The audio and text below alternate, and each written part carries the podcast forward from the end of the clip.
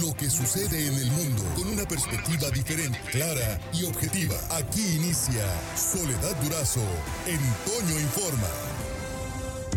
Soledad Durazo en Toño Informa. Está vía telefónica y le agradezco mucho que me tome la llamada Ignacio Lagarda, que es el cronista de la ciudad, pero eh, en esta ocasión vamos a hablar de su nuevo libro, porque tienes otros, ¿no, Nacho? ¿Cómo estás? Buenos días. Buenos días, Soledad. Sí, desde tengo 20 años escribiendo eh, historia y, otras cosas técnicas y ya tengo, este es el número 21. 25. 21. 21. Excelente, pues muchas felicidades. 21 en el año 21. Sí, he escrito uno por año. Empecé a escribir el, año 2000, el primero, y este es el 21 del año 21. Oye, ¿y cómo le haces, Nacho? Es porque es muy, eh, eres muy productivo como, como escritor. Pues se requiere de dos cosas. Primero, pasión por lo que se hace, que la tengo, y una enorme, enorme disciplina y metodología para trabajar. Ajá. resulta bastante cansada, por cierto.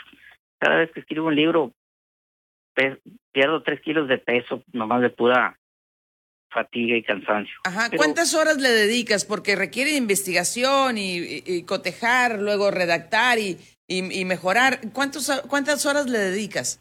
Pues ahora que soy cronista oficial y que me dedico a eso, pues le, dedico unas ocho horas al día. Ajá. Eh, desde que estoy investigando, desde que despierto, o a veces más, y fines de semana, de acuerdo con la pasión que me, que me despierta lo que estoy escribiendo. Y ahora has escrito el libro Historia General de Hermosillo. Cuéntanos. Yo tenía, antes había escrito dos libros sobre, o tres, cuatro, sobre temas de la historia de Hermosillo. Y tenía en la cabeza la idea de hacer un, una historia, un resumen de todo lo que, de la historia de Hermosillo. Y, uh, y la, y la, esta, eh, el virus del año pasado, la pandemia, pues me vino, a mí sí que me vino como anillo, como anillo al dedo. Sí, pues que encerrado en casa. Y me imaginé esos días de, tanta angustia que teníamos. Había leído yo algunos libros sobre algunos prisioneros famosos, como Mandela, un alemán que estuvo en... Y dije yo, estoy preso en mi casa. Mi casa es una celda.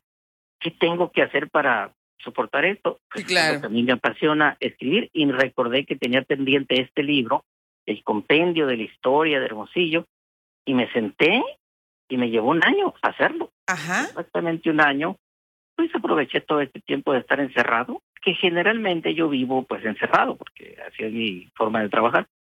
Y resultó este fabuloso libro, que no me imaginé que iba a resultar tan interesante como resultó a mí mismo. ¿Te gustó, te gustó a, a, ti incluso, te conquistó el libro a ti? Muchísimo y todavía ahora que lo tengo en la mano digo, ay, me faltó hacer esto, me faltó meter esto. Y qué padre, Nacho, qué padre porque porque este eh, a veces somos muy muy fuertes en la autocrítica. Sí, y me suele suceder eso. Sí. Y, y ahorita ya estoy están anotando lo que me faltó, los temas que me faltó poner y estoy seguro que va a haber una segunda edición y ahí voy a meter eso. Y este libro, pues, seis capítulos. Si lo lee un hermosillense, pues ya va a conocer toda la historia de Hermosillo.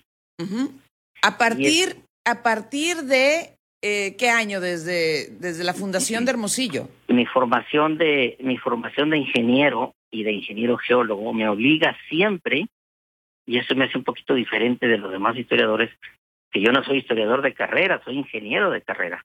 Técnico, técnico a morir, pero con vocación para escribir. Eh, el territorio, describir el territorio, es lo primero que hago. El territorio, que es el municipio, es la historia del municipio de Hermosillo, no de la ciudad. Entonces describo el territorio físicamente, pues la cuenca del río Sonora, que es tan importante en este municipio, y, y, y, el, y la geografía del territorio. Que primero hay que conocer el territorio físicamente del que voy a hablar. Después, los primeros pobladores, los antiguos, los, los eh, antes de los de los que, que, todavía existen, los sitios arqueológicos, el Hermosillo y, y la sobre todo la pintada que es tan importante. Y después la descripción de los seres y los pinos, que son los que han formado parte de la historia de este municipio.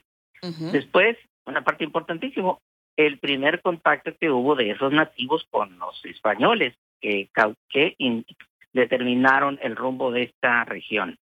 Y después del siglo XVIII, que es cómo se fue formando la cabecera municipal, Hermosillo, que ya he escrito otros libros sobre la historia de Hermosillo, pero aquí la pongo de manera ya más resumida y de manera más práctica. Cómo se ve la, la, Santísima Trinidad, San Pedro del Tití, la Villa del Tití y luego la Hermosillo.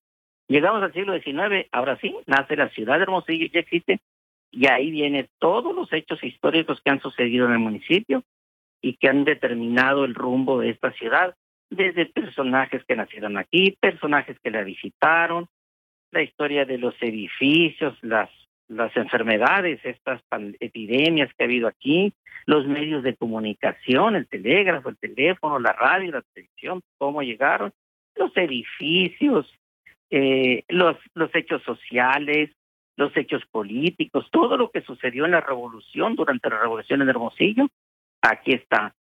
Pues el ataque de Pancho Villa, el primer aeropuerto, las exposiciones industriales, todo. Y algo que es muy importante y me llamó mucho la atención en lo personal fue que cuando lo estaba escribiendo y casi terminando sucedió este accidente de aviación aquí en el aeropuerto que, impactó mucho a, los hermosillenses. Claro. Lo recuerdo. Entonces dije, ha habido otros accidentes de aviación y me puse a averiguar. Resultó que ha habido como seis que han impactado que impactaron muchísimo a la sociedad hermosillense que yo ni siquiera sabía. O por ejemplo, el, el, famoso incendio en, en el Hotel Pioneer de Tucson, aquel que sucedió en 1970, que dejó a la, a la sociedad hermosillense totalmente, pues, eh, eh, impactada. La, la construcción de la presa del Ardo de Rodríguez y, y sobre todo aquel desbordamiento de la, de la presa del Arturo Rodríguez histórico también. ¿En qué año fue? Eh? ¿Qué, ¿Qué, envidia, ¿no? ¿En qué año fue eso? En 1984. En el 84. Sí. Ese es un, acto un hito, es un parteaguas en la historia de Hermosillo. Y lo último que fue que, que impactó en todos los sentidos Hermosillo fue la instalación de la planta Ford. Ahí termina el libro en 1985 cuando se inauguró la planta Ford. Ajá.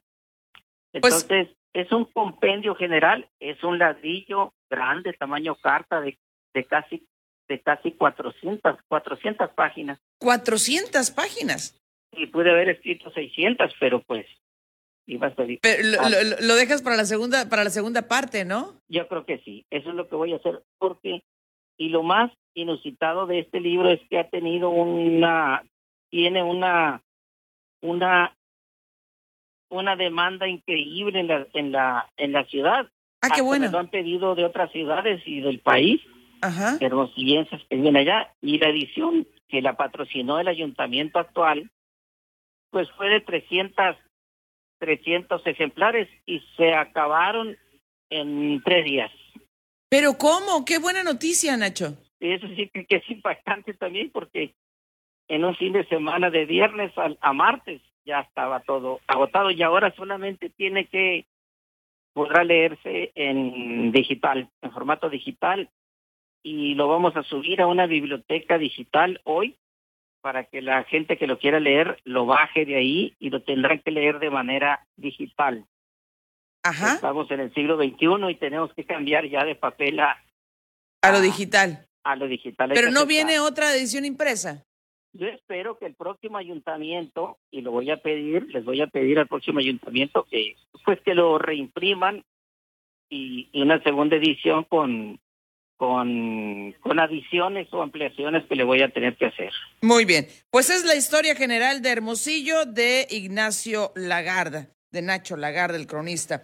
Pues te agradezco mucho, Nacho, eh, y muchas felicidades. Esperamos el, el, libro 22 para el, para el próximo año. Ya lo estoy escribiendo, Soledad. ándale, muy bien, muy bien, te felicito. Gracias, a ti por, por, la, por la oportunidad que me das de darlo a conocer públicamente. Oye, ¿la biblioteca donde la van a alojar, cuál es? Lo digo desde ahora, es la biblioteca de la Universidad Unilíder. Unilíder. Unilíder, ahí está unilíder.com y ahí tiene un sitio que se llama Biblioteca Digital. Ahí está mi nombre, ya están eh, 10 o 12 de los libros que yo he escrito y ahí va a estar. A partir de hoy en la tarde lo van a subir y, va a estar... Bueno, es, eh, puede ser lectura digital del fin de semana. Del fin de semana, como dijo tu colega Juan Carlos Uñez el lunes que me entrevistó, ya estoy deseoso de que llegue el sábado para leerlo. Ah, muy bien. Excelente. Bueno, Nacho, muchas felicidades. Gracias, un abrazo. Hasta pronto, un abrazo. Por hoy terminamos, pero la noticia no descansa.